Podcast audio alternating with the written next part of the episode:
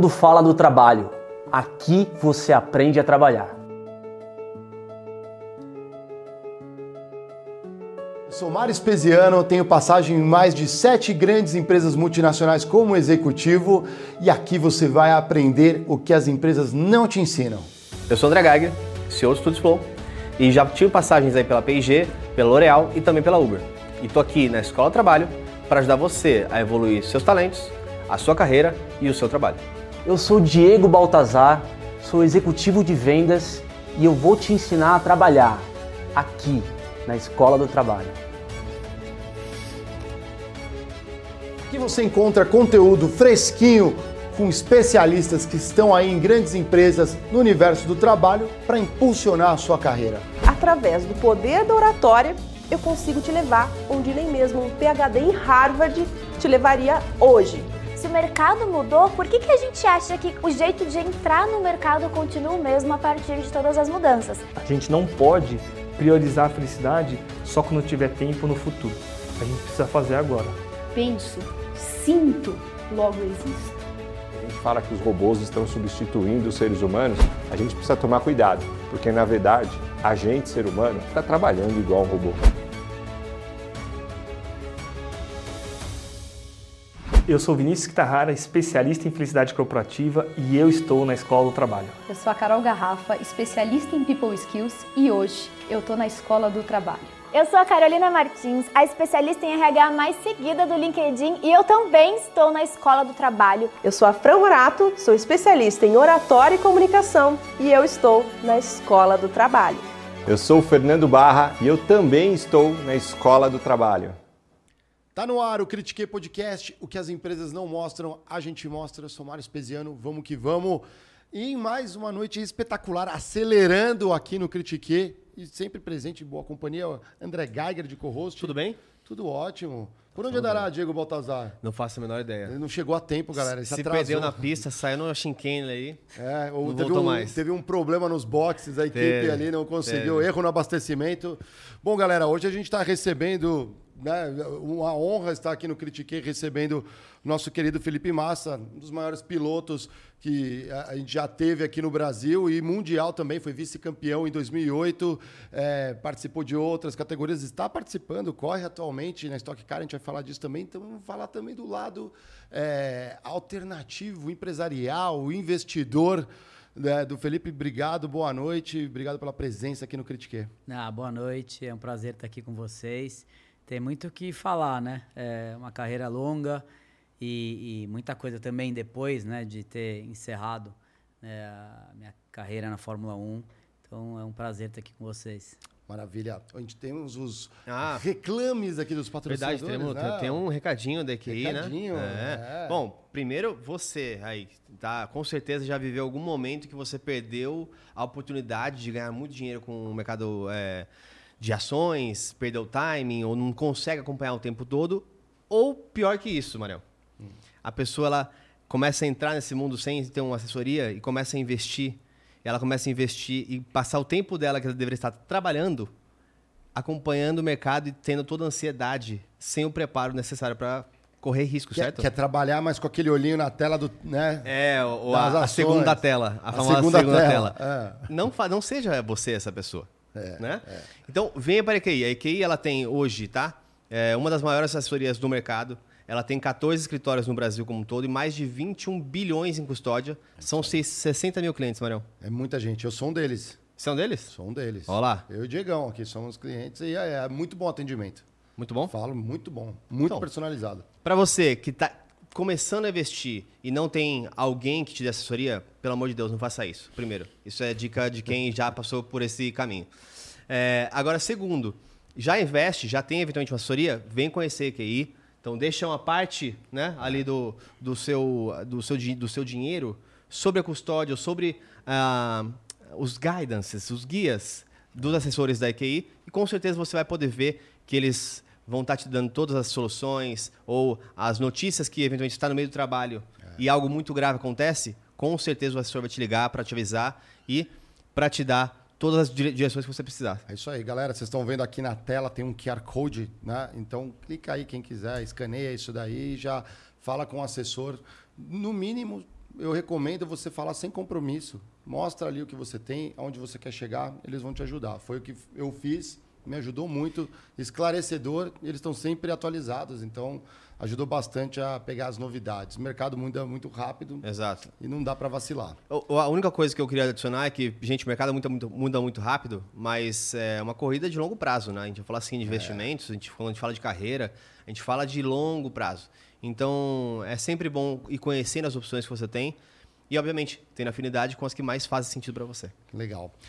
Felipe, vamos lá. O, você é um cara que dispensa muitas apresentações. Acho que está nos corações é, de quase todo o Brasil, acompanhando ali na Fórmula 1, torcendo por você. Mas é, tem aquele momento que você decidiu falar assim: não vou sair da Fórmula 1, vou fazer outras coisas. E acho que isso talvez não ficou tão claro, tudo que você fez depois. Você fez um monte de coisa. Conta pra gente, naquele finalzinho de Fórmula 1 e entrando na nova vida, como que foi essa transição de carreira? Isso é muito interessante porque acontece também no, no mundo do trabalho, é. a galera às vezes faz uma coisa, principalmente no esporte, né? Aqui no Brasil, país do futebol, né? O atleta, é, ele para em determinada idade, normalmente. É difícil ver um jogador de 50 anos né? E aí ele e às vezes sai e não sabe o que fazer. Você teve um preparo? Como que foi essa transição? Na, na verdade, isso é, é, é, muito interessante, né? Porque o, o, esporte acaba muito cedo, né? Tipo, você começa criança, né? E tem uma carreira longa, independente do que for, se é no automobilismo ou se é no futebol, né? A Até gente... esportes hoje em dia. Até, é. né? E, e é, uma, é uma carreira que acaba muito cedo. Você vê um jogador de futebol, um piloto com 40 anos, é muito velho é. para aquilo, né? E tá no praticamente encerrando a carreira ou já encerrou, né? A gente vê muito, muito sei lá, o Ronaldo encerrou com 35, 36 anos. É, se bobear até antes. Né? E a gente vê um jogador que encerrou mais tarde é 40 e poucos, né? Uhum. É... Salve Zé Roberto. É, é, Zé Roberto. E encerrou muito bem também. É, com baita preparo físico também, né? Encerrou, Porra, é. E, então, o mais difícil é você saber que você fez uma coisa a vida inteira, né? E, e a hora que você encerra a sua carreira, que você fez aquilo a maior parte do tempo, é, você saber o que fazer. E você se preparar para isso, né? Que é o mais difícil. Então, é, eu pelo menos na minha carreira no, no, no automobilismo, é que eu acho que isso é um grande problema para tantos superstar, né? É, é, você sempre saber aquilo que acontece na sua carreira, sempre tomar conta do seu não patrimônio, mas do, do dia a dia. Você tem, você tem que ter uma noção daquilo que acontece, um controle daquilo que acontece. Né? Porque a gente também vê casos tipo assim, começa a entrar dinheiro e o, o jogador o esportista, ele não está nem aí. Ele não sabe quanto que ele quanto que entra por mês, por, an, por ano e quanto gasta. Não tem a menor ideia. Pô, em alguns Isso. casos a gente viu até golpes, né? Como recente que é, surgiu aí das... E, e já aconteceram, pô, e aconteceu casos onde, tipo, é, esportistas perderam praticamente tudo aquilo que ganharam na carreira, ou uma grande parte, porque nunca teve a menor ideia daquilo que, que aconteceu durante a carreira inteira, no lado uhum. é, financeira, quem tomava conta, o que, que faziam com o dinheiro, é, investiam, não investiam, em geral. Então eu acho que, que o mais importante é você ter uma noção. Eu, logicamente, tem muitas áreas onde eu não, não entendo, não é o meu, meu trabalho, mas eu sempre quis entender, né? É, tipo, quanto entra, quanto sai, como eu vou investir, o que, que eu vou fazer. Logicamente, já aconteceu coisa errada? Já, mas eu acho que é, você tendo uma noção daquilo que acontece, você consegue se preparar para a segunda fase né, da sua carreira, que é onde você encerra é, a sua carreira, onde não tem mais aquela entrada de milhões, né, independente é, do, dependendo do, do, do, do caso, do esporte, né, e você se preparar para a segunda parte, que você está muito novo para a segunda parte. Né? Então, eu acho que isso é o mais difícil no esporte, é você ter uma noção e um preparo não é, é tão é, profissional nesse lado, mas um, uma ideia é, daquilo que acontece durante a sua carreira inteira, né? De toda a parte de investimento, de toda a parte de patrocínio, de toda a parte de é, é, entrou, como que a gente vai se preparar, né, para guardar dinheiro e não gastar, uhum. né? Então, tipo assim, isso é muito importante no no esporte para o esportista. E, e aí eu encerrei a minha carreira na Fórmula 1 com 37 anos, né? E dali eu, eu fiz dois anos de Fórmula E, que é um campeonato super disputado, super importante também, né? Que é, por sinal vai correr aqui no Brasil é, esse, esse final de semana aqui pela primeira vez em São Paulo. É, e corri dois anos lá e sempre teve aquele, aquele pensamento tipo a volta é, para o Brasil. Eu sempre pensei em um dia voltar para casa, né? Fiquei, sei lá, 22 anos fora, né? E, e, e chegou o momento onde, junto com a, com a minha família, com a, com a Rafaela, minha esposa, com o meu filho que tinha na época 12 anos, a gente resolveu voltar para o Brasil, né? E, e aí, logicamente, o, a, a, a paixão pela, pelas corridas, né? eh, Continua. Eu acho que isso, enquanto você tiver isso, acho que você tem que pensar sempre também em fazer aquilo que você gosta, né? Então, eu continuo correndo, corro na Stock Car, que é um campeonato muito legal, muito disputado, que não para de crescer, né? Também, né? E acho que a partir daí a gente pode até falar, né? E, e acho que eu tive um tempo para começar a pensar, né? Depois que eu parei com a, com a Fórmula 1, pensar em outras coisas, né? Em outras áreas, em outros investimentos, é, aonde foi o que aconteceu, né? Desde o momento que eu saí da, da Fórmula 1 até agora, por exemplo, né? Você- E você acha que, na, na, na sua opinião, o, o fato de. eh, minha visão de fora, e aí eu queria que você comentasse um pouco sobre isso. Eu tenho a visão de que um piloto, ele tem já uma. eh, na sua grande maioria, óbvio que a gente tem casos que eh, os pais são muito ricos, coisas do tipo, mas independente disso, é um esporte também muito caro. Sim. Então eu tenho a impressão que desde muito cedo, desde o kart inclusive, eh, os pilotos eles já são meio empreendedores. Porque eles já têm que correr atrás de patrocínio, eles já têm que eh, trabalhar projetos. Quando você pega um jogador, um jogador de futebol, por exemplo, ele em geral ele vai ser ali um, um empregado de algum clube, ou um, um associado, depois um empregado de algum clube por muito tempo. Então fica mais distante para ele se desenvolver nessa parte. E até quando a gente estava na Growth Conference, eh, eu lembro que um piloto de kart passou na- com um bookzinho. Ah, eu lembro de Você lembra Foi na cara? Digitalx. Fiz muito isso. Nossa senhora. com um bookzinho assim, ó, essa aqui sou eu correndo, são as minhas provas, Meus tal. tempos, né? Então, eu É. acho que isso já traz já um valor meio que empreendedor. Tanto que quando você pega a maioria dos ex-pilotos é, de Fórmula 1, ou dos, é, dos esportes aí que o pessoal está acostumado a ver mais na, na mainstream, é, já tem esse tino de, ou- de fazer do que aquilo que ama também um, um método de é, estender o empreendedorismo. Você acha que faz sentido? Como é que foi para você essa, essa construção? Eu acho que tem os dois lados no automobilismo, né? É, tem o lado do piloto rico, que é muito pequeno, né? Mas existe, como por exemplo o Stroll, né? É, Vem de uma família onde o pai é bilionário. É, e, e- mas existem outros lados também. Por exemplo, o Schumacher não era rico. O Schumacher era, era pobre, não, mas era uma, uma classe bem simples, né? Sim. O pai dele tomava conta de um cartódromo, né? O Hamilton também, né? Onde também era numa família simples. A McLaren pegou ele e tinha 13 anos. Logicamente teve um investimento por trás. É, o Vettel também não era, não vem de uma família. Mas outros casos, por exemplo, Ayrton Senna já era de uma família que ele teve um estudo, que tinha uma Era mais abastado. já né? era Era uma um Kaká. família mais forte. Era um Kaká Kaká, do, do é. esporte. é. É, é, eu venho de, um- de uma situação onde eu tive, tinha uma família boa financeiramente, onde eu comecei no kart com a ajuda do meu pai e tal. E no, do meio para o final da minha carreira no kart, meu pai teve um problema muito sério financeiramente. Então, tipo, Na empresa, né, ferrou. você tá falando. Na empresa É. dele. Ferrou. E dali para frente, a minha vida era tipo. Eu pensava em arrumar patrocínio e ir atrás de patrocínio todos os dias da minha vida, né?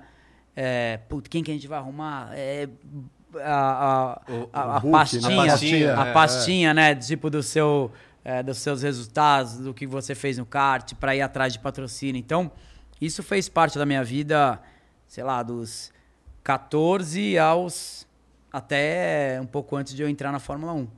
né? Então era, era uma luta para arrumar patrocínio. Era muito difícil arrumar patrocínio. Era muito é, caro. É um esporte É um muito esporte. caro. né? Então é, eu ainda venho numa época que ainda os valores eram muito inferiores do que são hoje, por exemplo. Né?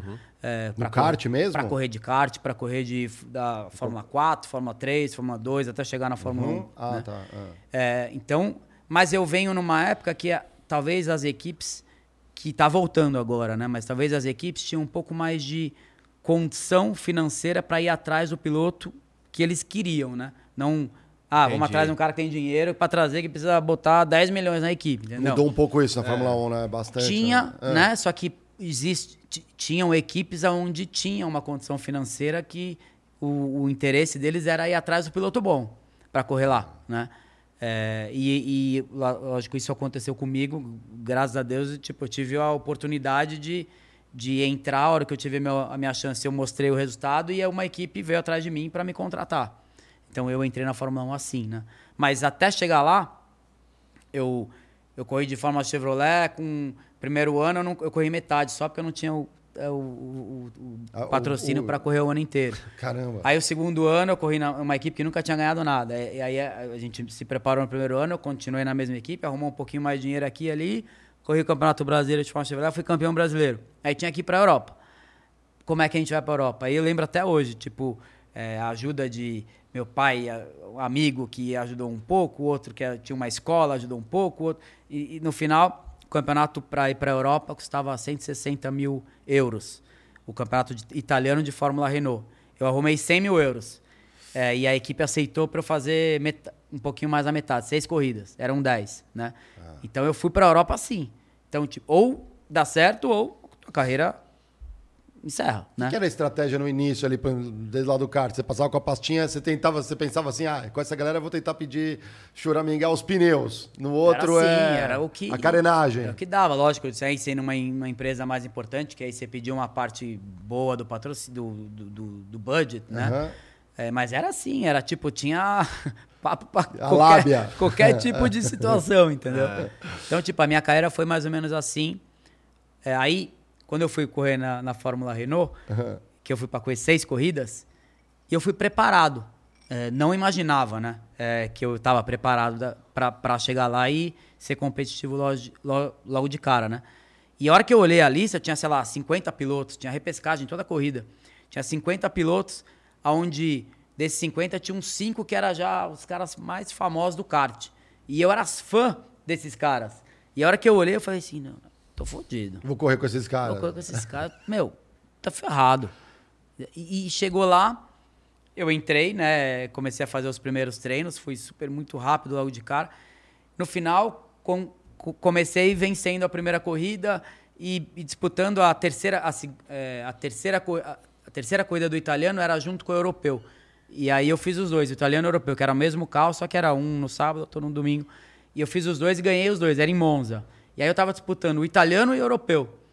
Aí no final, a ajuda daqui, a ajuda dali, arrumou um pouco daqui. Tinha uma premiação por, por, por vitória também. Então, pô, bom, legal. ajudou. No final, fiz os dois campeonatos, italiano e europeu. Fui campeão italiano e europeu, onde nunca tinha acontecido. Ali foi o ano mais importante da minha vida para mostrar né, para as equipes de Fórmula 1, para para quem pra completar a pastinha, né? Assim, comandava. olha, gente, tipo, deixa eu mostrar um negócio pra porque eu vocês. cheguei na Europa, ninguém desconhecido, e fui campeão italiano e europeu no mesmo ano, onde era a primeira vez que eu tinha vencido os dois campeonatos. Uhum. Ali foi o ano mais importante. Depois, lógico, para chegar na Fórmula 1 foi difícil, tudo foi é, uma carreira complicada, mas ali foi o mais importante para eu conseguir ter a chance né, de dar a sequência e ter uma equipe interessada em mim. Total curiosidade, como que é a, a mudança de categoria? Sei lá, tá na Fórmula 2, ou você comentou na Chevrolet. é, chegou, conseguiu, vou entrar, chegou o carro novo. Como que é essa... Não, eu não conhecia o carro e não conhecia as pistas, né? Que eu E- não, então, nunca- é isso... Então eu cheguei lá, tem que ah, se adaptar. Hoje, e hoje em dia é muito. A, nesse equi- a lado, equipe prepara um pouco? a equipe prepara, é, estudo de pista. é, é, tem algumas pistas antes de começar o campeonato que você consegue fazer um treino, né? Antes, que eu fiz três treinos antes de começar o campeonato. É, mas aí eu fui para a primeira corrida e a gente não tinha andado na pista. Era Mugello, eu não conhecia. E teve que estudar o mais rápido possível. E chegou lá e Consegui. tem, tem que se adaptar nos dois, três treinos que tem antes da classificação. É isso, tem, que- tem aquilo para se adaptar. Então foi, foi assim. Mas eu tava muito mais preparado. Tava, o campeonato de Fórmula Chevrolet era forte aqui no Brasil. Então, tipo, um pouco de experiência nesse lado eu tinha. Mas tinha que era mostrar, né? É, hoje em dia é Você um já pouco... correu alguma no escuro, assim, que você fala, não deu tempo muito de treinar? Já, já, lógico. já, e, e ainda ganhei. E tá brincando. Juro. E com, com os caras É, com admirava competindo junto. Os caras, tinha cara que tinha corrido em outra categoria lá na Europa, então eu já conhecia todas as pistas. Tinha, tem de tudo, né? Aham. É, mas é, que, que você achava que era o teu diferencial Você- ganhar Você ali? falar que É. hoje, hoje em dia é diferente, você ia comentar. hoje em tipo, dia é diferente, é. mas hoje em dia tem um simulador. Tipo um racing da vida, né? Hoje em dia, o, que hoje em dia existem simuladores profissionais. Tem, tem empresas de simulador que eles alugam para as equipes, para os pilotos é, é, irem lá antes de ir para uma corrida, se adaptar e conhecer a pista, o, o carro, tem tudo. Hoje em dia, Até aquilo que puxa. Pra todas as o- categorias. para todas as categorias. Hoje em dia, o simulador, para esse tipo de situação, para quem não conhece a pista, para quem conhece não muda nada, até porque ainda tem uma certa diferença do simulador para a realidade, né? O grip na pista, o grip na zebra, é, o vento. Tem muita coisa que faz uma diferença muito grande da realidade para o simulador. É, mas, é, é, naquela, naquela época não existia. O Hamilton ficou é, bem famoso que ele treinava muito, né? Simuladores nos primórdios ali. E parece que deu uma diferença ali nos primeiros campeonatos. Hoje que em dia, tem, o Verstappen tem, faz muitas corridas no simulador. É, eu sei que ele fez agora 24 horas de Le Mans, antes de, de entre uma corrida de, de Fórmula 1 e a outra. Então ele é, vive no simulador, um monte de piloto, o Lando Norris. Os jovens, hoje em dia, crescem no simulador. Além da- de correr, o simulador faz parte da- do, do dia a dia deles. não tem como o piloto não estar dentro ali, né? Ah. Você comentou, né? Tem muito efeito, né? O gripe Sim. da pista, o Tudo, vento, muito. Musculação, Ah. tem que estar com o físico bem, né? Sim. Pescocinho é um Pescocinho, negócio. Ainda mais na Fórmula 1, né? As categorias de base vão aumentando com. Depende, dependendo da categoria, né? É, mas o lado físico é muito importante na, na Fórmula 1. Hoje em dia, um piloto de Fórmula 1. É, Fórmula 1 faz 6Gs lateral, 4G na freada. Isso daí, tipo, um, 1G quer dizer o peso do seu corpo. Então o cara tá 6Gs, é seis vezes o peso do seu corpo na, la- na lateral aqui, ó, no pescoço. Então o treino físico é muito importante. Parece, ah, né, o cara tá lá correndo de Fórmula 1, glamour, domingo. É, glamour, né? do- de... Só que o, o Champanhe no é, final da corrida. É, né? pra alguns, Champanhe. pra alguns, né? Não é pra- o trabalho é, é intenso fisicamente. Mas o sabor da vitória é muito legal também, né? Você, você comentou ali, pô, você venceu caras que você admirava, né? Sim. E tinha, rola um respeito ou a rivalidade ali é. Na hora que fecha a viseira, é cada um por si, né? Mas o respeito, logicamente, rola, né? Tipo, você é, olhar um piloto campeão, né? É, o cara que tá sempre lá é diferente de você olhar um cara é, que não tem o resultado. Então, o respeito existe, mas na hora que fecha a viseira, o, o respeito existe até um certo limite, né? Você é embaixador da Fórmula 1 até hoje, né? Então você tem, tem encontros ali, tem que participar é, das- de algumas provas, prestigiar, tá ali fazendo o social, né? Frequentando o paddock, deve ser divertido voltar. Conhece todo mundo, muita gente já renovou, mas tem muita gente das antigas. Rola ainda aquelas aquelas conferências dos pilotos. Hoje as provas são mais seguras, mas antigamente, década de 80, 90, rolava muita doideira. Eu lembro de carro com, lembra, seis rodas, né? Tinha Ah. açúcar, aquelas coisas assim. É... E às vezes a pista não estava tão segura para velocidade e tudo mais. A turma, ó, faz uma chicane aqui, melhora. Rola, não, rola. Tem, tem muitas eh, reuniões, logicamente, isso é sempre muito fechado, né? Então É. é, sempre os pilotos com chefe de equipe e a FIA, né, que toma conta de toda a parte de segurança e tal. Então existem muitas reuniões fechadas assim para reclamação ou para desenvolver e melhorar eh, situações onde eh, tem que eh, ter uma, uma mudança. Isso daí acontece. Mas o, la, o, la, né? o lado da, que eu faço hoje, né, embaixador Uhum. da Fórmula 1, é totalmente diferente. É muito voltado a, a falar da categoria, a encontrar fãs, né, encontrar patrocinadores, é, em tá, tá lá fazendo esse tipo de, de situação, que é muito legal, porque é, pô, tem uma... é, Você encontra tantos empresários e tanta gente diferente, o que a Fórmula 1 mu- virou hoje em dia é um negócio impressionante. Então, pô, você é, agora tava lá na Arábia Saudita, você, de repente você tá é, num lugar lá que é, é o príncipe, é o, é o embaixador de sei lá o quê, aí é o, o- uma- um evento de carros, aí tem os caras, a maior coleção de carros do, do- da Arábia Saudita e do mundo também. Você, faz várias coisas diferentes, né, em reuniões, eventos. Esse é o, o, o que eu faço hoje em dia na, na Fórmula 1. Eu vou em oito corridas, né? É, e, então é, é legal, porque pô, você tem uma, uma relação importante com a categoria, com a imagem. É, tem muito carinho também, né? Pelas, pelas pessoas, pelos fãs, pela onde você começa a ter uma noção agora, né? Daquilo que você Sim. passou, né? Então é super, super interessante também. Qu- Quanto que. é, que- queria comentar, acho que. É, um, saber que se você está feliz. Porque, assim. é, você passou por diversos momentos de carreira, né? E hoje é, eu acho que é uma. É, um, é muito bom ver você podendo fazer o que gosta ainda, ter uma posição de destaque na Fórmula 1 é, e ser reconhecido no país onde você, onde você nasceu, né? A gente viu recentemente pelo próprio Messi na Argentina, né? Algumas discussões. Então, como que você tá nesse momento de, de vida? Como que você se sente hoje? Tô muito bem, tô, pô, logicamente, muito feliz com a, com a vida que eu tenho, é, em ter voltado pro Brasil. A gente não sabia como é que ia ser, né? Porque, pô, ficou a vida inteira fora, né? É, e a gente voltou, tanto eu como a Rafaela, minha esposa, o meu filho chegou com 12 anos aqui, a gente ficou meio, será que ele vai se adaptar? Ah, Eu não quero saber da Europa. Não quer saber. É, pô, se adaptou em uma semana.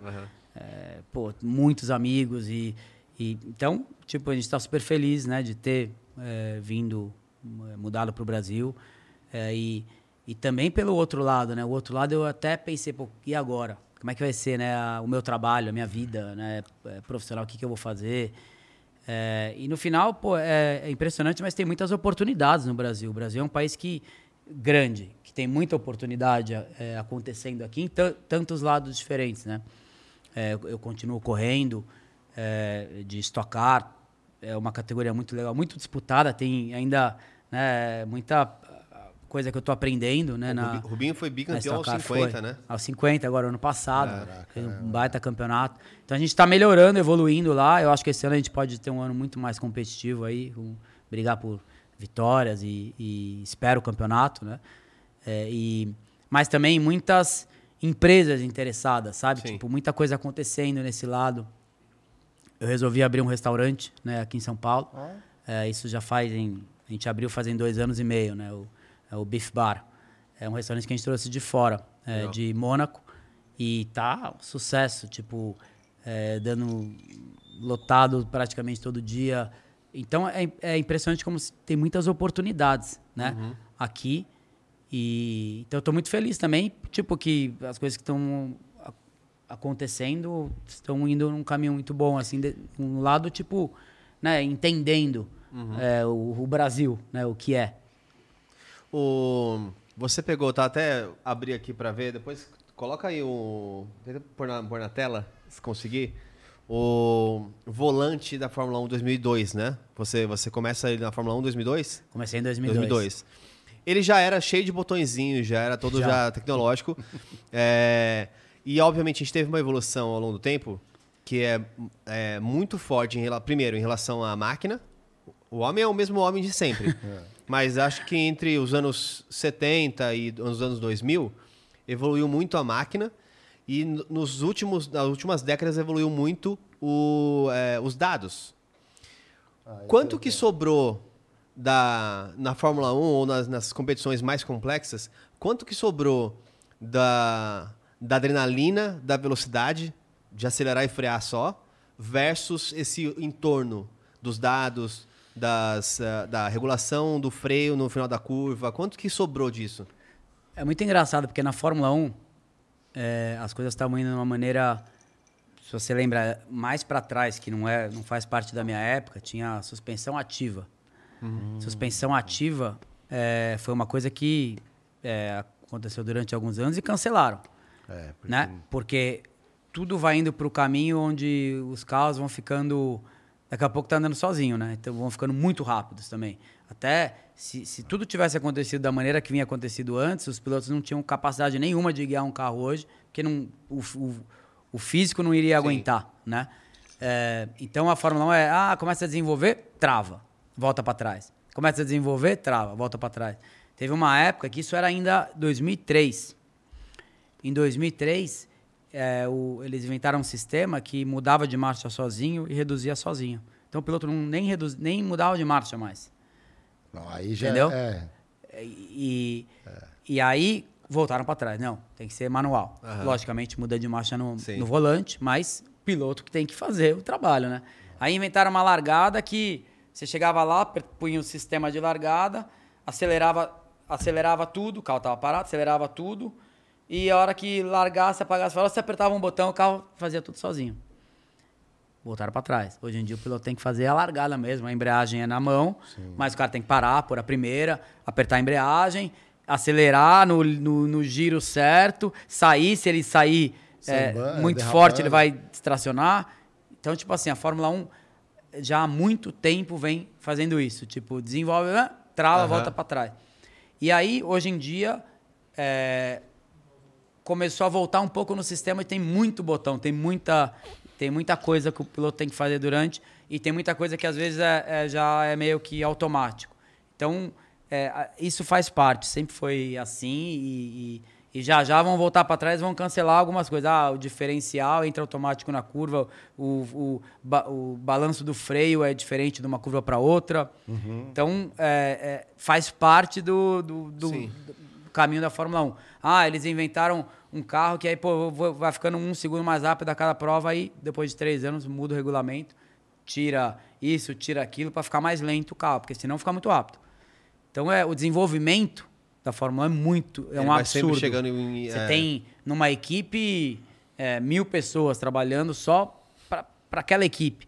Quantos engenheiros tem virando Sim, à a- noite, a, é. noite a cabeça inventando coisa, né? É. Dentro do regulamento, no limite, né? entendendo o limite do regulamento. Tem coisa Então, que é, ajudou na cara, é competitividade, absurdo. talvez o Tem. KERS, a, a- as asas, né? Esse negócio deu uma, uma diferença ali, né? E não dá pra usar toda hora também, É, né? é porque que também teve um ponto que não dava pra ultrapassar, que tava tão rápido que Sim. fazia o vácuo ali, não Ah. dava pra você ficar atrás do carro da frente. É, o cara abria, É, você é. já ficava... esse é Eles mudaram o sistema que melhorou um pouco. Ainda não, ainda você ainda perde um pouco de, de eh, gripe, né? Quando você tá chegando num carro eh, que tá na tua frente, né?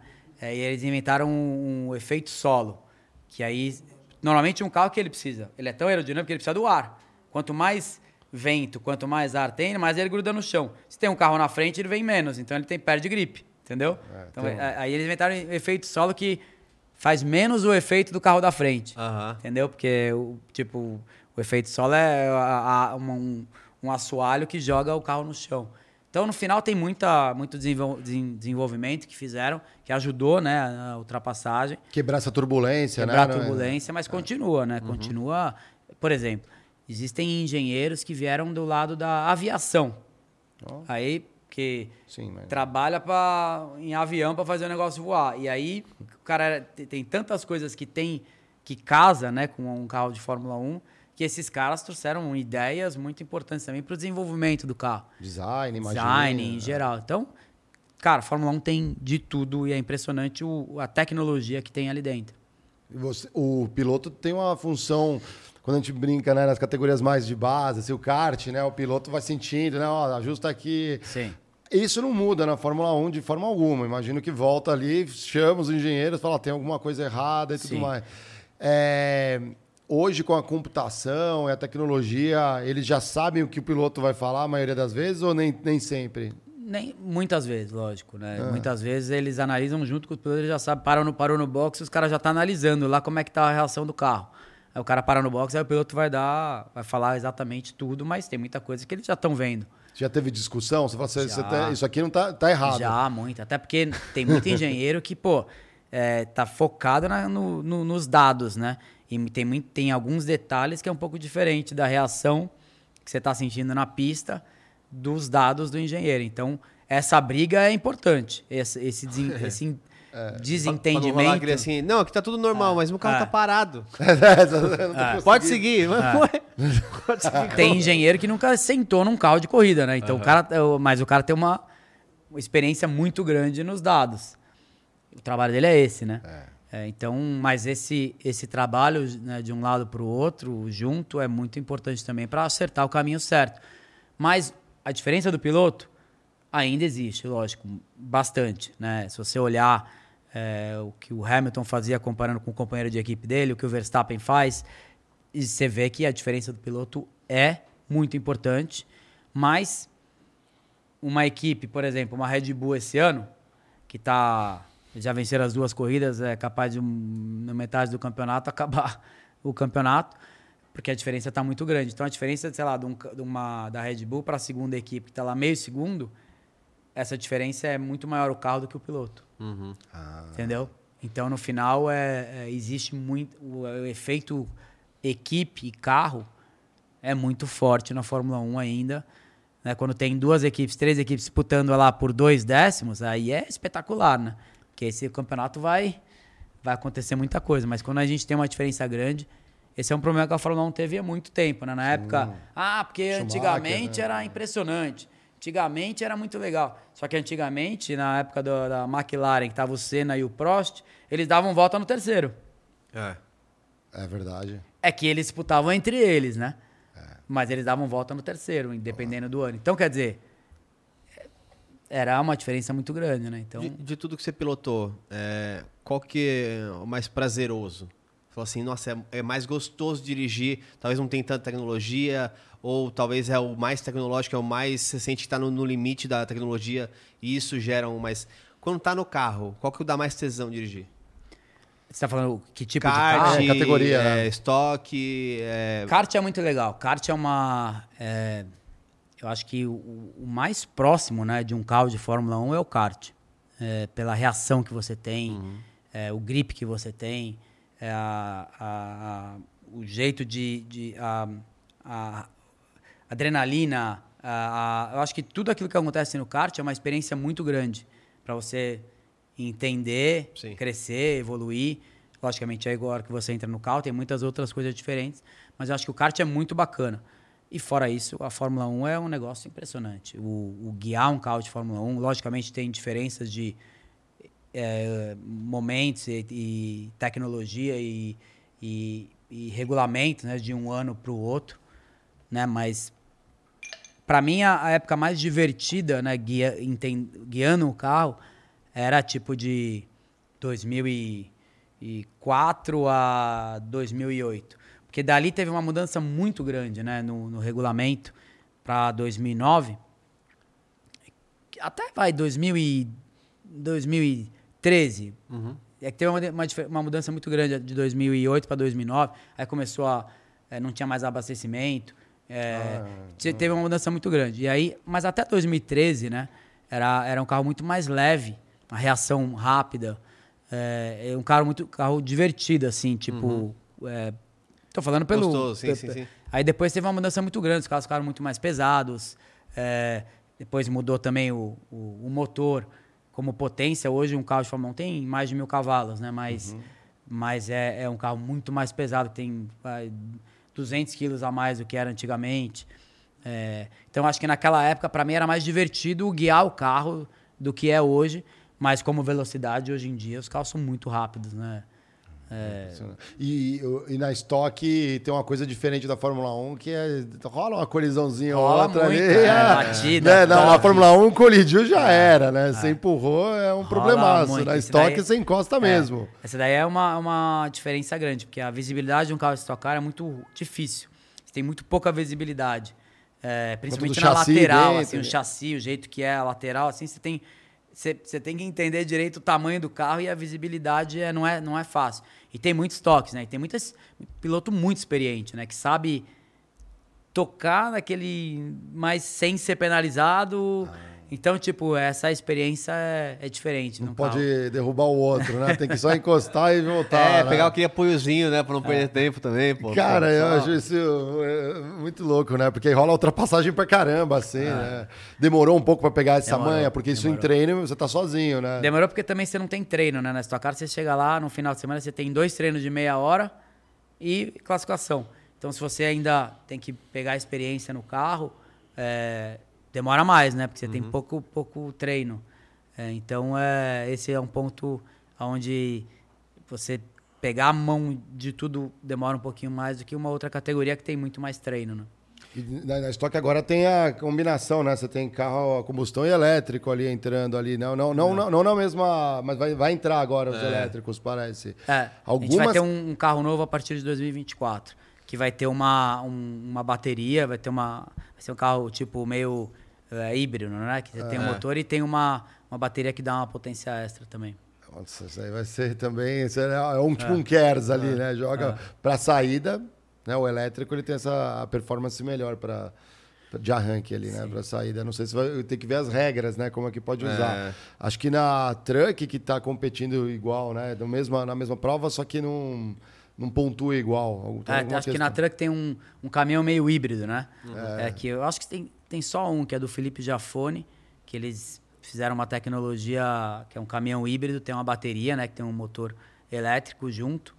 É, mas eu não sei exatamente como é que são as regras na, na, na Fórmula Truck, é, comparando aquilo que vai ser na Já Fórmula dirigiu um truck assim? Não, Não, eu- nunca. eu- aí deve ser muito diferente, É, né, cara? bem. Isso Deve ser muito diferente. Pesadão, de- né? Uma curva, né? Você olha e fala, como que esse negócio faz a curva assim tão É. rápido? É, é intrigante. Você ia perguntar? Manda ver. É, não, eu ia perguntar, eu tô é, bastante com, na cabeça com- sobre as mudanças, né? Porque assim, é, a gente pode falar sobre diversas coisas, mas quem vive em esportes que estão atrelados à te- tecnologia, é, não tem como não, tá, não ser uma pessoa que está aberta a mudanças. E as mudanças acontecem de todos os lados. Acho que uma das principais também que você acompanhou é esse das redes sociais. né? Então, talvez era uma, uma, uma relação com o mundo externo muito diferente lá em 2000, com as Muito. mainstream, grandes, grandes revistas, para hoje que você meio que faz as próprias conexões, tem que lidar com a audiência. Como que isso foi, para você nesse caminho? legal. É uma mudança muito grande, né? O mundo, né? Que o mundo virou hoje em dia é um absurdo. É tipo, é, tudo acontece num telefone, né? É, é, e, e- e você entrar nesse mundo, né? Logicamente, acho que não tem uma, uma idade tão elevada, né? E tipo, já vem de uma de um mundo meio tecnológico, né? É, mas eu acho que entrar nesse mundo tipo das redes sociais, tudo aquilo que acontecendo, é, você você pode até você tem que ter uma cabeça boa também, né? Porque você pode até se Sim. perder nesse mundo de hoje, né? É, e também né, é, é, não é só o, que- o que a gente faz, mas é o que a gente vê as crianças fazendo também, né? Tipo, o, a, a tecnologia que uma criança tem hoje em dia se compara, né, com... com pense com- bem. Porra, né? É, que a molecadinha nasce já tá abrindo o celular. É o cara impressionante. fica assim, que É, isso, então é né? tipo, é você entender um pouco esse lado não é fácil, né? É, eu acho que eu, eu sou muito a favor de, de mídia social, mas eu acho que, pelo menos é o jeito que eu penso, eu acho que é importante você ser você, né? Porque a gente também vê é, uma pessoa que é completamente diferente a pessoa que ela é na mídia social e a pessoa que ela é na realidade, né? Sim. Então, pelo menos o jeito que eu que eu sou e aquilo que eu que eu acho correto é você né, mostrar quem você é e o que você Concordo. é no final, entendeu? E não é, o contrário, não coisas onde talvez é o seu sonho ser, mas não é aquilo que você é ou aquilo que você pensa, né? É, Então, eu acho que tem esse lado também. E também tem um outro lado, por exemplo, que é tem gente que qualquer coisa que faz na vida tá postando, tá mostrando, né? Então, acho que um pouco de é, né? Sim, ter calma- uma- calma uma- com essas uma coisas. calma nesse lado é importante também. Ma- Mas do ponto de vista de conexões, né? Até trazendo Conexão pro- é muito pro é vista- impressionante. O, o- o lado de trabalho, É. o lado tipo da, da do é, mudou completamente, completamente. Hoje em dia, é, comparando com o passado, né? Você tinha que estar no escritório todo dia trabalhar tudo. Hoje em dia, você faz o que você quiser, da onde você estiver. E estava contando, né? Por exemplo, ah, pô, fui numa corrida em 2004, sei lá, em Mônaco, conheci um empresário muito legal. Você pegar o telefone, como que era antes, né? Porque assim, hoje em dia você fala, não, beleza, É. me segue aqui, toma o telefone, depois a gente conversa, faz uma call, etc. Ou então você ia voltar depois de um ano e encontrar ele em Mônaco Ah. de novo. Era assim. Né? Hoje em dia já senão é... você tinha que pegar o, o avião, marcar uma reunião, ir encontrar o cara e fazer e, e trabalhar. E uma, era uma coisa completamente diferente do que é hoje. Hoje você, meu. Ah, daqui 10 minutos, daqui 10 minutos. Você abre a tela, né? Um A zoom, tá do outro lado, né? é. Você tá conversando, como se a gente estivesse conversando aqui. Então, é, é o, o, o que a tecnologia fez né, com o mundo, principalmente no business, trabalho e, e tantos lados, é impressionante. Tipo, virou um. Isso é, é- isso é muito bacana, né? Eu acho que isso é, mudou completamente o lado de das pessoas trabalharem também, né? No final. Você acha que a gente está próximo de ter uma- algum tipo de competição ou corrida relevante? Óbvio que tem Talvez, ah, mas na faculdade tal coisa já fez. Eu entendo, pessoal. Tô É. perguntando uma competição relevante. Você acha que É. pode chegar um- em algum momento é, que a gente faça uma corrida, por exemplo, com inteligências artificiais? Então, um carro sem piloto. Eles correndo e aí as pessoas tentando melhorar ao máximo, como pode ter mais riscos, né? Porque Pode. é só as máquinas. Você acha que isso vingaria ou não? Eu acho que não. Eu acho que isso seria impressionante, né? É, pode acontecer. Eu acho que hoje em dia já tem toda a tecnologia para que isso aconteça. Mas é totalmente diferente você ver um carro sem piloto correr do que um carro É, com piloto é, correr. Eu acho que o lado humano ainda representa muito, né? É. É, Do igual risco, você, é né? igual Cada você- vez Assume mais, né? Cada é vez igual mais, você ir assistir um jogo de futebol que ninguém joga. É, é. Ou você, Você assistir quer- na televisão. Pô, mas o Elefute era. Ou O que que você você tá assistir- pensando? O Elefute era Não, emocionante, Elefute não vai. dá, o Elefute você é... pegar o Você Elefute fica vai. torcendo pra tela, pô, né? Ou você assistir, tá lá no estádio, tá todo mundo jogando, mas ninguém é ninguém. Não, é que tem... Sei por- lá, é, sim, sim, sim, sim. É que agora tem, tipo, batalha de robô, né? É, Ah, é. Foi os robôs, mas alguém tá controlando. Controlando, é. Logicamente, você tem que inventar uma personalidade pro robô. Tem muita coisa no É, meio, né? é verdade. Porque senão, que, que graça você tem torcer pro, Sim, pro pro robô robôzinho 10? chutando a bola ali. Entendeu? É, Nenhuma. é, então você tem que criar uma certa personalidade, É, né? Uma é. certa diferença de um pro outro, até porque essa é a, é a, é a torcida, né? Do, no de um no lado humano, né? É. Com o esporte em geral, você tem uma. Pô, a diferença do, do Messi, do Cristiano Ronaldo, o Neymar. é, você tem uma diferença de um pro outro, né? E tem aquele amor que as pessoas têm, Aham. né? Então eu acho que isso representa muito. Teve uma, uma passagem dolorosa na tua carreira que foi um acidente. É, e ali, pô, você ficou, pô, pra gente ficar, quem tava assistindo a corrida como eu, na, coração na boca, você fala assim, meu Deus, assim, é, fim de semana, né, de treinos, toda aquela parada, você fala assim, você fica entusiasmado, aí você vê, por exemplo, pô, um- uma coisa assim que faz parte do risco, e aí vai ver como induzido, toda essa passagem.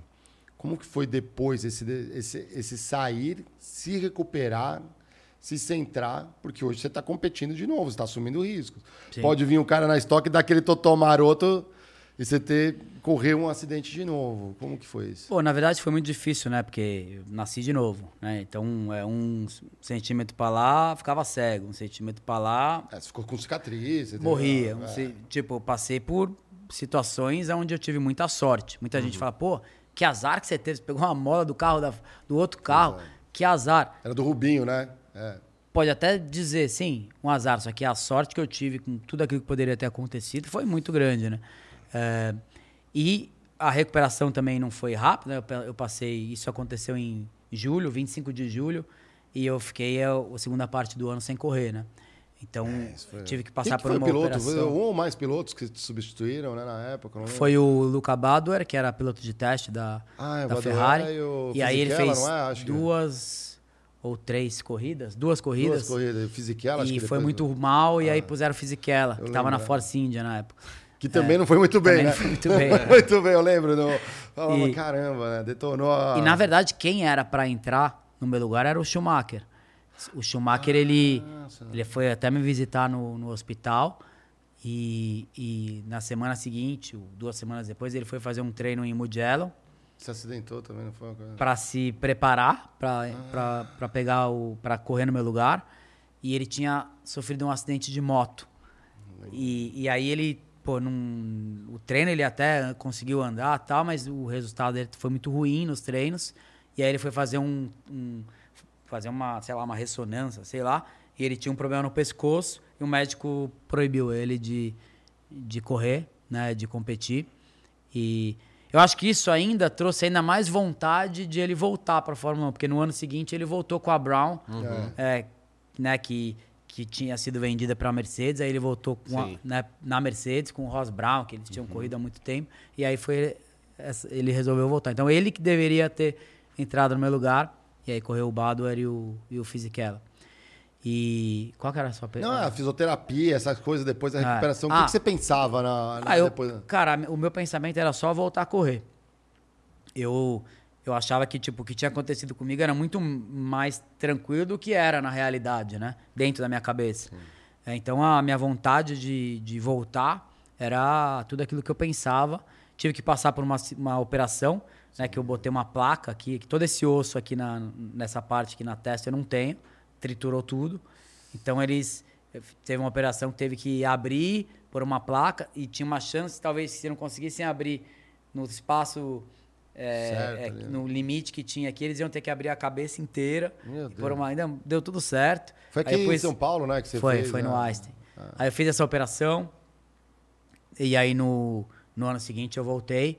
E, cara, quando eu andei a primeira vez, lógico, pô, será que alguma coisa vai mudar tal? Mas eu não senti nenhuma diferença, assim, daquilo que eu sentia antes.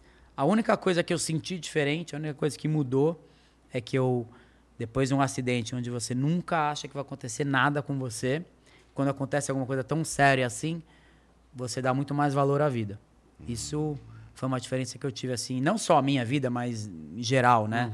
Vida das pessoas, a minha vida. Você tem uma, uma um, Perspectiva, valor né? Uma perspectiva do nova. que, é, do que representa a vida muito maior daquilo que você tinha antes. Se isso mudou alguma coisa na performance. É tipo assumir riscos, falar nessa curva. Não, ah, porque não você vale nunca pensa. A hora que você vai ultrapassar, a hora que você vai largar, que você, vai... você nunca pensa, pô, será que eu vou me machucar? Será que. Isso não faz parte do Sim, fala, pensamento "Não, do acho que piloto. aqui, cabe um espaço, aqui cabe um carro, É, vou enfiar. Mas é. se isso mudou alguma coisa ou não, Sim. impossível dizer.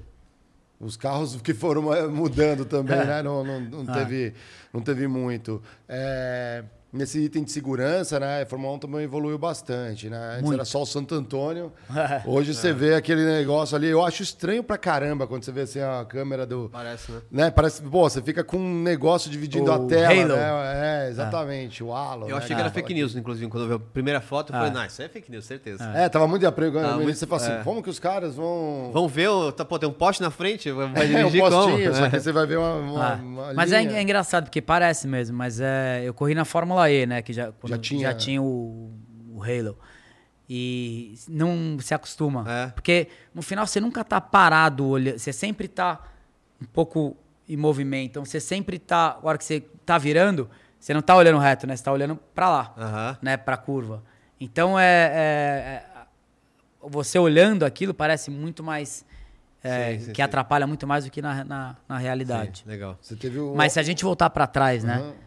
Antigamente, em um ano, morria mais de um piloto né? na Fórmula 1. Absurdo. É, na época do Jack Stewart, do Fangio. Do, E quando não era na época. pista, às vezes era no box, abastecimento, É. né? Então era o que a Fórmula Lauda, 1 né? evoluiu, né? Na, na segurança né? dos pilotos, dos carros, da, da- das pistas. Evoluiu muito, né? E, logicamente, continua sendo um esporte de risco.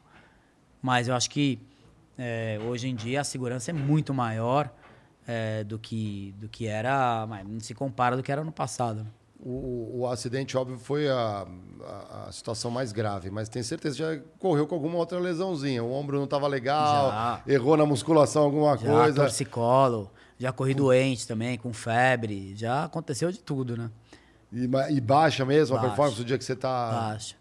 Eu lembro uma vez eu corri em- no Canadá com, com febre, eu não sei como eu acabei a corrida, e ainda acho que acho que o resultado, a posição que eu tava me fez eu tipo nem pensar, né, na mas tipo, cheguei no final que tava completamente sem condições. Caramba, cara. Não, esse é, não dá pra botar o reserva. Você né, imagina, dia, você tem né? 20, É. hoje em dia, na minha época ainda tinha 16, 17 corridas por ano. Hoje em dia tem 23. Vai chegar um fim de semana que Você você não não, tá tá, legal. bem. Vai acontecer, né? Então, Isso é muito louco. cara. O- mu- mudou muita coisa em relação ao psicológico? Porque, assim, acho que em todos os esportes também, a, o- a psicologia do esporte ela avançou muito. Hoje, os clubes todos que são os mais profissionais já têm equipes eh, gigantes. No mundo corporativo, eh, tem sido cada vez mais comum burnout doenças da mente, vamos dizer assim. Eh, a pressão, não só da pista, mas do extra-pista, também afeta pilotos hoje em dia? Ou é isso algo que é mais o que já tinha no esporte natural, é, menos essa questão do que é fora a pista? Ou como você vê essa relação do psicológico do, do piloto hoje? impressionante, mas eu acho que a Fórmula 1, a pressão sempre foi muito forte, sempre foi muito alta, né, na, no, na Fórmula 1. Para mim, no, no automobilismo eh, em geral, mas na Fórmula 1, muito, né? Eh, eu acho que eu não, eu não, não, consigo en- enxergar assim, um piloto que realmente sofreu muito por esse lado, Aham. né? É, existem, lógico, né? Situações, mas eu acho que talvez aconteceu menos na Fórmula 1 desse lado. Não sei se porque eu acho que você. o- a pressão que você sempre tem a vida inteira, você conseguir chegar. Teve pilotos que acho que sofriam a cada ano, né, para conseguir chegar lá. E aí entraram na Fórmula 1 e tiveram sucesso, né? É, é difícil dizer. Logicamente, o, o, o mundo mudou muito, né, nesse lado, né? É, As pressões, né? Que talvez. pressões. as- elas não sentiam, agora estão na. Você vai mal na, na corrida, mano. É. Seu burro. No outro É. dia tá em. Do Twitter, Isso né? mudou muito. Você Isso tem aqui no muito. podcast que a gente É. tenta conversar com pessoas É. interessantes. Imagina É. uma corrida. Antigamente você tinha uma corrida ruim, acontecia uma coisa muito grave assim, aí você tinha que esperar o dia seguinte, que ia para todos os jornais, Aham. na, na televisão. É, hoje em dia, qualquer coisa que acontece, você tem é, não só né, a imprensa em geral, mas você tem o mundo né, É. discutindo aquilo. Né? Então acho que você tem que, tem que ter uma força muito forte né, para aguentar tudo isso. né? Eu não, não consigo enxergar um caso assim tão sério né, na, na Fórmula 1 para falar, não, essa, esse piloto sofreu muito por isso, por isso. Não, não- talvez ainda não aconteceu um- uma situação como essa, né? Mas Mas, pode acontecer. Como que você lógico. lidava? Você preferia não ver, por exemplo, alguns comentários ruins? Você via pra fazer um exercício mental sobre superação? Que, como que era o, o seu estilo em relação a esses é, agentes externos, né, que chegavam até você? Eu via. Eu, eu, eu resolvia. Eu, eu tinha uma. uma eu, gostava, eu gostava de en- entender o que estavam falando de você, né? Logicamente, você. Talvez eu tinha uma, uma força onde há certas pessoas que realmente estão falando aquilo, que tem uma, uma noção daquilo que estão falando, né, no lado profissional, respeito, entendeu?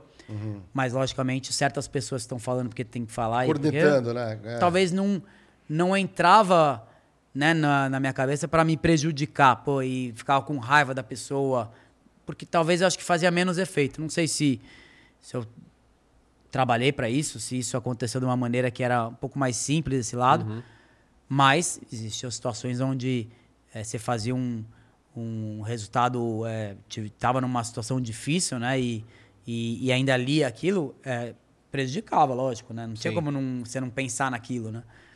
Mas eu acho que o trabalho de você né, se preparar psicologicamente para o, o momento legal, o momento difícil, eu acho que é importante. Pelo menos eu sempre tive esse, esse trabalho, né? Tipo assim, de analisar e, e, e entender que, pô, não, realmente eu tenho que trabalhar mais, tenho que melhorar mais, tenho que, porque realmente foi uma- um problema que eu tive, né? É, fui culpado naquilo que aconteceu. reconhece, E eu né? reconheço, eu tenho que trabalhar mais. Então, isso acaba, acabava ajudar, um- ajudava um pouco no, no, no- no trabalho, entendeu? Mas, e você é, uma, é, é um profissional que é, tem uma audiência global. É, então, você pode até, acho que é o mais um nível de complexidade, porque é aquilo, você pode só ouvir os comentários dos brasileiros, ou só ouvir comentários de algum, de algum lugar. É verdade. É, Os você, italianos, né, que são Italiano. fanáticos, né? Italiano é um negócio Quem que você absurdo. ouvia mais? Quem você gostava de ter essas referências, assim? Cara, italiano era um negócio impressionante. Porque italiano, e eu ainda estava dentro da, da uma religião, que é a Ferrari. É. E, e é, é impressionante. É uma religião que, tipo, é, não se compara com nenhuma equipe, né? É, se se você tá numa, num momento incrível, é, uma, é um problema. Se você tá num momento difícil, é um problema. Se você tá num momento médio, é um problema. Porque cada dia tem um... É uma... Alguma coisa para se, pra se falar. E tem que falar, todo falar, dia, é. né? É, então, tipo, esse lado da, da Ferrari, daí dos italianos, era, era, era um, impressionante. Só que, por exemplo, eles têm um, um, um carinho muito grande pela Ferrari, né? Então, tipo, é, quando tem que trabalhar para levar o negócio para cima, eles trabalham para fazer o negócio, né?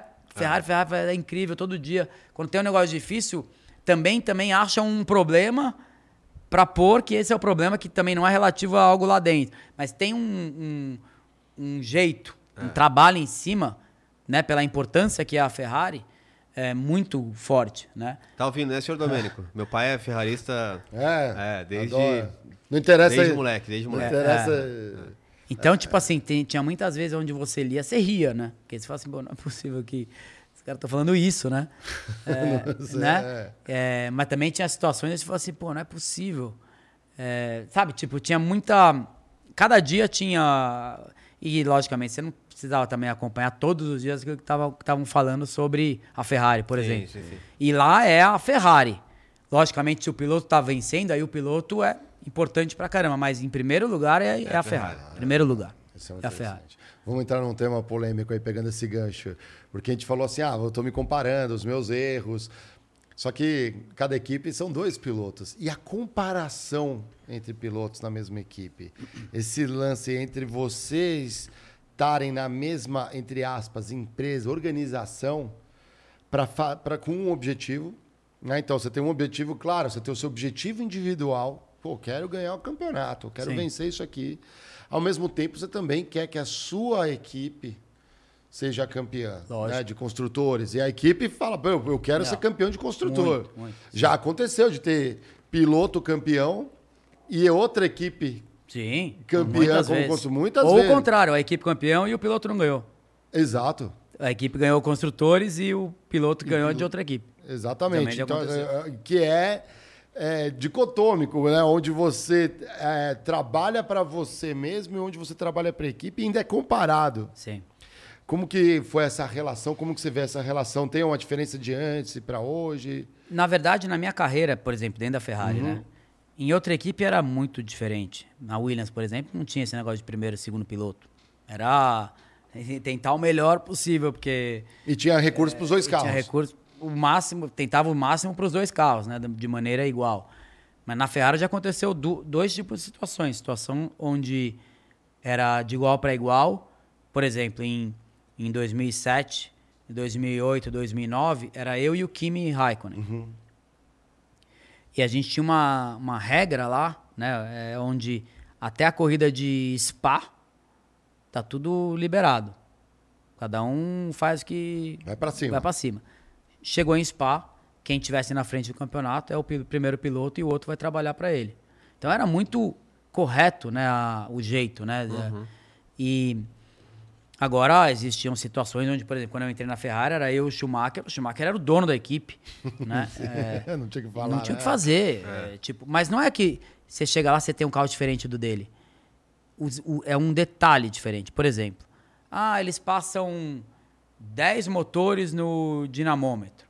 Que é tipo nos, tá. nos Eu sou engenheiro pra ver- mecânico, então eu sei bem. É. Pra ver exatamente o ca- Tração, cavalo, você conta, tudo é, tem um potência. E, logicamente, esses motores são feitos iguais, mas uma diferencinha, um pequenininho, um, A motor que tem, ali, é. que tem dois cavalos a mais, três cavalos de diferença, existe em qualquer situação, né?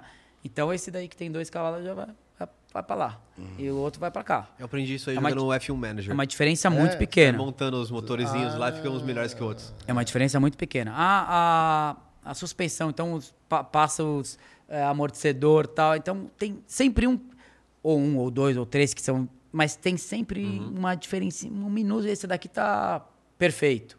Entendeu? Vai pra lá.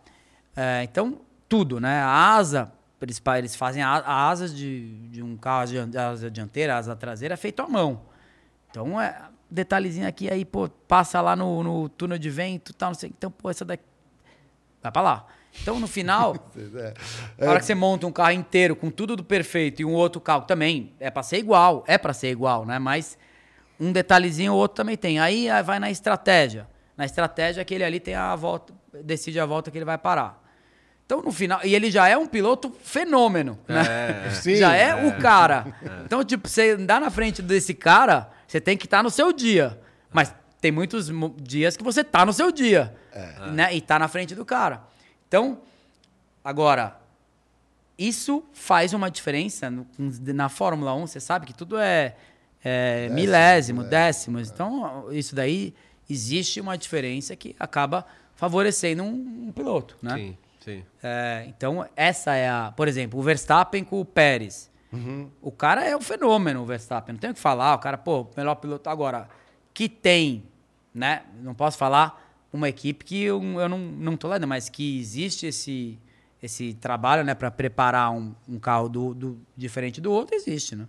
E, e vai à mão também da equipe dos mecânicos e dos engenheiros em volta de cada carro? Na verdade, menos, né? É. Porque, porque no final você tem um, um- um nível mais alto. Logicamente, tem um cara que o cara acha que né, pode pôr para lá.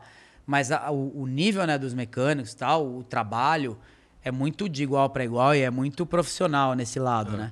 É, mas e- que existe, ah, pô, diferença de um mecânico para o outro, esse daqui, separar os melhores, tal. É, e, e tem mais um ponto que também acho que hoje, com os dados todos, acho que o acerto do carro, apesar de cada, cada piloto acertar o seu carro, o acerto do carro que você tinha lá no passado, ele era muito mais dependente do, do também que o piloto percebia. Sim. Hoje em dia não, o, o computador percebeu, então se o Ah, Mas hoje em piloto dia é um tem um estilo pior, de pilotagem é diferente de um piloto para o outro. Então, Aham. ca- às vezes esse adapta cara, esse cara, pô, com um acerto que o outro Entendi. que, o, que é o melhor para o outro, não, Não vai dar então condição. você tem que se adaptar daquilo que é o melhor para você, aquilo que você quer. Então a, a decisão do piloto e falar assim, não, pô, o meu carro é, tem que estar mais baixo na frente, mais alto atrás, tem que a cambagem tem que Uhum. ser diferente, porque desse jeito eu não consigo guiar pelo meu estilo de pilotagem. Então isso é um trabalho que também não é do- diferente do que era antigamente. Nessa, nessa questão do ajuste, por exemplo, a altura do piloto, peso, distribuição de massa corporal ainda influencia ou é pouco? Pouco, né? Hoje em dia. Mas só é, para o cara ficar Por confortável, exemplo, né? Talvez, na- né? até, é, se der que dá para ficar confortável. Até 93, até 93, era só o peso do carro que contava. Então o peso do piloto não contava. Então, por exemplo, hoje em dia, numa pista como Barcelona, Uhum. é, 10 quilos dá uns 3 décimos de diferença. Se você for 10 quilos mais leve, você tem 3 décimos no bolso. Olha só. Entendeu? É muita diferença. É. O que o peso faz. Naquela época, era só o carro que pesava. Então, tipo assim, se, se você é meu companheiro de equipe, eu peso é, 60, você pesa 70, eu tenho 3 décimos mais rápido que você, só Já pelo de- peso. Já de largada, é. Então, você imagina naquela Foi época... três décimos é chão, hein? Você imagina naquela época, talvez os carros eram mais lentos. Então não era 3 décimos, em Barcelona devia ser 2, 2 e pouco, entendeu? É, você imagina o Prost com o Mansell na mesma equipe. O Prost pesava 55 Isso. quilos, o O Mansell Mansell- pesava 78. Ah, ah, É, era mais- Como que o Mansell vai ser mais rápido que o Prost, cara? ah, ah. Então, só que naquela época era assim. O regulamento era assim. Que louco. Você imagina naquela época o Senna com o Prost. O Senna pesava seus 70 e poucos. E o Prost pesava 55. Devia ter pelo menos uns 12 quilos de diferença. E o Senna cravava o Prost toda a classificação. É. Com, com, com pelo menos Absurdo. 3, 2 décimos e meio. Só que aí também tem mais- uma... que ele é. deveria ser mais lento só pelo peso. Só que aí também tem uma coisa que a, a gente... Bom... a- Em corrida, não. Em corrida, o Prost era Ah, muito é. mais. É, Era muito mais competitivo, né? E disputa, até venceu em cima do Senna. Sim. Naquela época que eles bateram lá na. Ma- Mas na classificação o Senna era muito superior. Não, toa o Schumacher demorou tanto tempo pra chegar no... Ah. É, e também foi mudando, mas o, a- a- a os brasileiros todos sempre tiveram muita reputação, você não é diferente, na questão do ajuste do carro. Aí a gente escuta aquelas coisas que a gente não sabe se é verdade. Por exemplo, na época que tava o Rubinho, o Schumacher falava que o Rubinho ia lá, dava os toques no mecânico, o Schumacher copia o que o Rubinho tá falando. Isso rola ou... Não rola, já. Logicamente, tipo, isso não era toda a corrida, né? Ah, tá. Mas aconteceu casos, né? É, logicamente, o Rubinho tem uma, uma experiência técnica. Na, na minha opinião, também um piloto que era fenômeno era o Piquet. Sim. Piquet era fenômeno nesse lado, é, entendia o lado mecânico. Porque era uma época que o lado mecânico era muito importante. É, do que é hoje em dia, você tem 85 mil engenheiros e de muita gente trabalhando, né? Aham. É, se o piloto não souber nada, mas ele souber guiar direito, funciona muito bem hoje em dia, entendeu? Naquela época, a diferença que o piloto fazia no lado mecânico, não, eu quero assim, eu quero ajuste assim, e entendendo todo o carro inteiro do lado técnico, mecânico, fazia uma diferença grande. O Piquet era Rubinho também, Piquet, eu tinha uma experiência boa também no- nesse lado, mas é, existem casos, sem dúvida, é, que é o, como as histórias né, Sim. são eu, vejo, contadas. eu escuto e falo assim, pô, caramba, ele fazia diferença grande também, você não foi diferente. O, é, e essa questão que a gente falou assim, ah, vamos ser polêmico, mas não fomos tanto, mas é de trabalhar para a equipe. Você tá lá em primeiro lugar, tá legal, tá bacana, vem o rádio e deixa passar. É, eu Do- acho é que do- depende da situação. é muito difícil, né? Por exemplo, você ter uma situação como essa na última corrida do ano, Uhum. onde o Kimi tá disputando o campeonato e você não, é, é totalmente aceitável. Pô, você tá lá, o que o título faz para uma equipe, né? Para um piloto. Né? E no final eu, aconteceu isso comigo. Eu, eu troquei de. Eu tava em primeiro, né? Aqui na Corrida do Brasil ainda. Né? E eu deixei o Kimi passar para ele ser campeão. E ele foi campeão. E doeu muito, né? Por estar em Tá no casa, Brasil, estar no né? Brasil. É. Foi difícil, mas era totalmente necessário, né? Agora, numa, quando você chega, igual o Rubinho, era a quarta corrida do ano na, na Áustria, né? Que ele teve que deixar o Schumacher passar. Igual aconteceu comigo, na, que era no, no meio do campeonato, na, na- em 2010, com o Alonso na, na Alemanha. Isso é, é- dói. O- Realmente é. Você se sente tipo. Ferrari foi montada na época, É. né? Com, com essa daí do Alonso aí, né? Você Foi. foi meio antidesportivo, né? Foi, foi uma- uma- um, um dia, sem dúvida, muito triste, né? Porque no final você se sente impotente. É, é. O... Vamos puxar o emblema, não? Pra gente falar do, do futuro? no- Vamos, nessa vamos sim. final? Ó, ó, a, a- código do emblema. Ídolo das pistas. Aí Ídolo vocês das já pistas. sabem, entra lá, nv99.com.br, clica lá, resgatar, resgata teu emblema e fica pra você de graça 24 horas depois disso, só pegando do amiguinho por Sparks. Ó, tá lá, hein? Caramba. Irado esse daqui, hein? Muito lindo. Esse é o segundo, né? O Massa já ganhou no Flow, né? O quê? Você ganhou o emblema O quando foi no, no- quando foi no Flow, ele foi, ganhou com certeza. Não Sim. tem como. É práticas dos estúdios Flow aqui. Os nossos convidados são emblematizados Ah. também. É, vamos falar agora um pouco do, do, do, do futuro aí, do que, que você está fazendo, do que, que você está mexendo. Você comentou um pouco, por exemplo, tá com um restaurante, empreende, empreendedor. É, além de pilotando, né? Você está empreendendo. né? O pessoal na. E, e que outras coisas? Você tá em- trabalha com investimento? Que, que, que tipo de, É, um- de, de atividades está É, eu, olhando? eu sou sócio também da Oakberry. Ah, legal. Ah, não sabia. Sim, já Semenzato, faz- legal. grupo Semenzato ali do. do- É, é, na verdade, o Semenzato é sócio também, né? da- da- é, Na verdade, quem, quem criou né, a Oakberry é, o- chama Jorge Frangulis. É, ele junto com um parceiro que chama que é o Renato, né, eles que montaram e tiveram é, outros fundos Sim, e sim, sócios claro, que claro. entraram.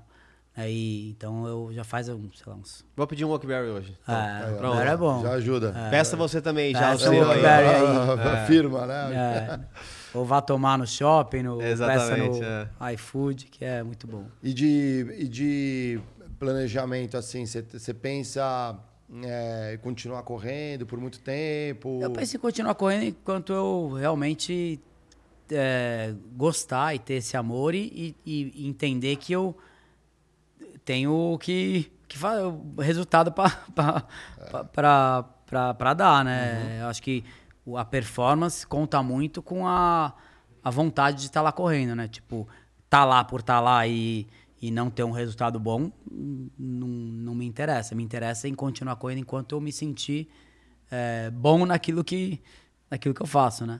Então, é, é, esse é o meu pensamento. Tô super feliz em correr na Stock Car, mas vamos ver em quanto tempo isso vai, vai durar. Logicamente, a idade pesa. Eu ainda tenho, tenho ainda, né? Tenho 41 anos. Pô, tem ainda chão. tem alguns anos aí pela Tem chão, frente. Tem chão. né? O- na semana passada a gente jogou um campeonato aqui de futebol e. É, Não, tu, tu, vai, Eu vai sei, ver onde eu vou levar. Mas você joga bem, hein? Eu sei. é. Não, já, joga, mas não, também, de novo. Tá, a idade meu- já deu, É, né? mas por exemplo, eu jogo também, adoro futebol. Já o meu filho joga todo dia e aí no Réveillon, era, sei lá, dia 29, a gente foi jogar e machuquei o ligamento Ah. do joelho. É muito mais Sério? fácil se machucar, né? É, muito É, mais com a idade você vai. É, É, muito mais fácil se machucar, mas. é, Então, mas o ponto que eu ia falar é a gente foi jogar um campeonatinho assim mesmo, mais oficial, né? Entre empresas, coisas do tipo. É, E, pô, aí você joga. é, Você pode jogar toda semana. Quando você joga algo que é oficial, pode ser um campeonatinho da, do bairro. Tem uma adrenalina diferente. É, essa questão da competição, assim, versus pilotar uma pista. Ah, vou fechar a pista aqui pra eu correr à tarde. Você também sente isso quando é a competição, ela tem uma adrenalina diferente? Como é Lógico. que é esse. totalmente. Fechou a viseira. É, né? É, a, a competição é, Acho que vem daquele, daquilo que. eu- da pessoa também, né? Tipo, ah, tem cara que não aceita perder. É, tem cara que eh, tem cara que entra no kart e quer é, a, a competição faz parte, né? É, Já teve muita rusga assim, de ir no paddock depois, chegar lá e dedo. Já, já teve, já teve é, situações onde até com com o Hamilton teve um ano, Ah. acho que era 2012. Cara, é, não sei se ele não tava muito bem a, a cabeça. Sei que ele me jogou pra fora, acho que umas três, quatro corridas. Aí chegou uma, uma corrida lá em Singapura, ele que me jogou pra fora, quebrou meu carro e tal. Aí eu cheguei lá e fui. Né, Dei um tapinha nas costas dele e falei assim: boa, parabéns, bom, bom trabalho e tal. Aí ele falou assim: não encosta em mim. Então rolou. Ah, Teve uma vez com o Alonso também, que É. a gente foi pro pódio é, e, e a gente tinha se tocado né, nas últimas voltas da corrida e ele, e ele tocou, e eu tava em primeiro, ele tava em segundo, a gente se tocou e ele passou, ele ganhou, eu cheguei em segundo. E aí, a hora que a gente chegou lá, parou o carro, eu tava na Ferrari, ele tava na McLaren. A hora que a gente parou o carro lá na, pra ir pro pódio, a gente parou o carro, cheguei antes dele, então eu desci do carro e tal, e subi pra ir pro, na salinha antes de ir pro Ah, pódio. sim, é. Ele saiu do carro, foi lá do lado, olhou pro carro, começou a fazer assim, é, apontar para uma lateral que tava meio Aham. danificada ali na lateral, tal, não sei o que e tal. E meio que falando que eu era sujo, né? Aí subiu, a hora que subiu, eu encontrei, eu fui dar a mão para ele dar parabéns, eu não tinha visto no que ele tinha feito também. Aham. Fui dar parabéns pra- pela vitória, né? Fui dar parabéns Aham. pra ele, ele veio falar que eu era sujo, aí rolou uma É, a rusga. uma rusga. é. Às vezes acontece, né? Você é um cara que parece ser mais leve, não, não Mas sobe sou, a mas cabeça todo pra, Mas por qualquer coisa. aconteceram situações onde o sangue tá Lógico, tá né? quente. O sangue italiano bate ali, não, não, não tem como, né? Teve uma, teve uma que foi bem é, esquisita agora do, do Hamilton na, na Fórmula 1, que, são coisas que só acontecem também pelo como é a pista hoje, etc. Que ele deixou de passar no, Na linha. na linha Pra depois ultrapassar é, na senão reta. ele ia perder na, Ah, na reta. Eu Falei teve. assim, pô, aí depois. Aí ele fingiu que não sabia disso. Depois foi dar mais declaração, falou assim: não, ele acha que eu sou burro, mas peraí, você acabou de falar pra todo mundo que você não sabia. E agora falou que você sabia. Então, Sim, é é- contraditório, é. é muito louco isso, é muito louco. Bom, a gente tem o nosso ritual aqui, todo convidado deixa aqui uma... São todas as pessoas que vieram Exa- a aqui? galera que vier é a galera que trabalha Boa. aqui no estúdio. É como se você desse um toque de velocidade, agilidade Ah, vou pôr meu e elástico preparo. aqui, Lá, então. lado bom, ô, Massa, que No a, gente, critiquei. a gente evoluiu, então você não vai ter mais que bater o ponto. Antes a gente batia o ponto também. Ah, né? é. Tá É, vendo? aí, ó, Os cartões a de ponto. Fica aqui, ó. Fica Tinha que bater o ponto também. Agora é só. A tecnologia. É, já avançamos. Agora é É, só a colocar galera, o seu. a É, galera virou no, de- no dedinho ali do, do ponto. É, vamos fazer um ping-pong rápido aqui também, ó. Bate, bate e volta aqui nas perguntas aqui, ó. Como a galera que assiste a gente tá ou empreendendo, ou começando a carreira, ou já tem um, um, um perfil aí executivo, quem sabe você pode ajudar a nossa audiência aqui. Se você pudesse voltar no tempo, é, encontrar você mais jovenzinho ali os primórdios da sua carreira, que que, que você falaria para você mesmo ali? Nossa senhora, nunca pensei nisso. Que dica você daria? Cara, eu não acho que eu mudaria, não, pra falar a verdade. Porque no final tiveram momentos difíceis, momentos incríveis, mas eu acho que o aprendizado, né, a experiência de vida né, que eu tive, é, eu acho que valeu muito. Né? Independente se, pô, talvez fui o piloto que cheguei mais perto de um título, né? É, fechei o ano, ou fechei a corrida né, como campeão do mundo, né, e um minuto É. depois tudo mudou. Alguns, Timo Glock, se- você é um. Nossa É, senhora. não, gente, É. eu, é. E, e até hoje, né, já, já teve uma declaração do Bernie Eccleston que para ele, aquele ano, eu fui campeão e não o, o Hamilton, Hamilton, né, é. por tudo que aconteceu na corrida de Singapura. Sim. Então, no final, é, é, eu acho que eu não mudaria nada. Eu acho que a experiência de vida né, que, que eu tive foi, foi muito bacana, né, indep- independente dos momentos difíceis. Para quem tá começando a carreira, que dica você dá para essa pessoa? Acreditar. Acreditar, trabalhar, né? Porque eu acho que às vezes o, é, o que parece impossível não é. Né? Então eu acho que o dia a dia e as coisas, o seu trabalho, a sua fé e, e o seu trabalho, né? Logicamente, importante ser, ser humilde, né? Para evoluir a cada dia. É, eu acho que isso é possível. Muito legal. O, uma, uma, a palavra do século para você? Não sei. o, você acha importante, teve mentores na sua carreira, você acha importante a- as acho. pessoas buscarem um mentor? Eu acho, eu acho importante, é, porque isso vai, faz parte da sua experiência, isso faz parte do seu aprendizado. Eu acho que um mentor que sabe aquilo que está falando, né, é, Sim. pode te ajudar muito, independente de onde for. Quem que você acha que pode ser um próximo piloto brasileiro a despontar no, na Fórmula 1? E como você vê a, a Stock Car crescendo no Brasil?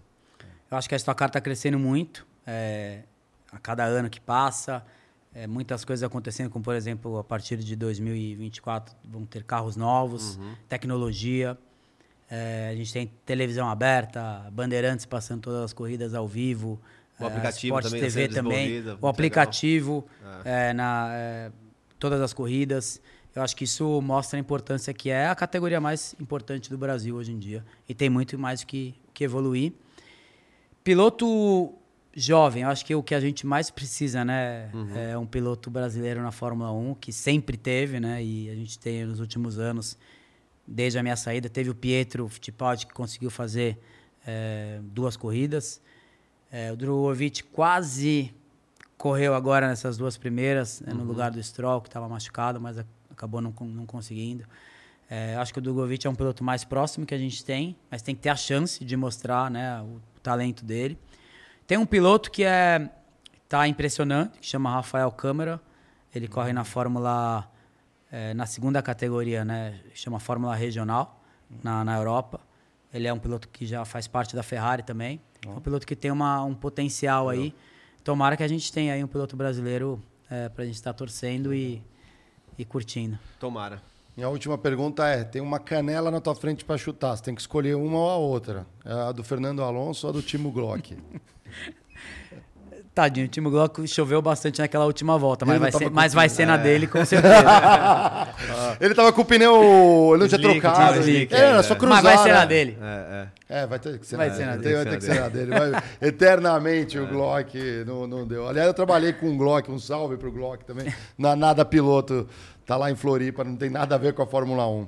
Recados, redes sociais, onde seguir. é, Pô, tem o, o meu Instagram, que é Massa Felipe, né? E, e é Twitter também, é TikTok. Então é, é isso. Site também, felipemassa.com.br, né? Sim. Então, É isso aí. Sigam, acompanhem ele também na Stock Car. É, Equipe frequente- Lubrax, Pódium. É, a- co- Boa, pode o falar, campeonato pode falar. começa agora, né? Não nesse fim de semana, no próximo. Começa a primeira aqui não etapa. tem BO não, tá? Pode agradecer patrocinador, é importante, porque... A primeira etapa em Patrocinador, né?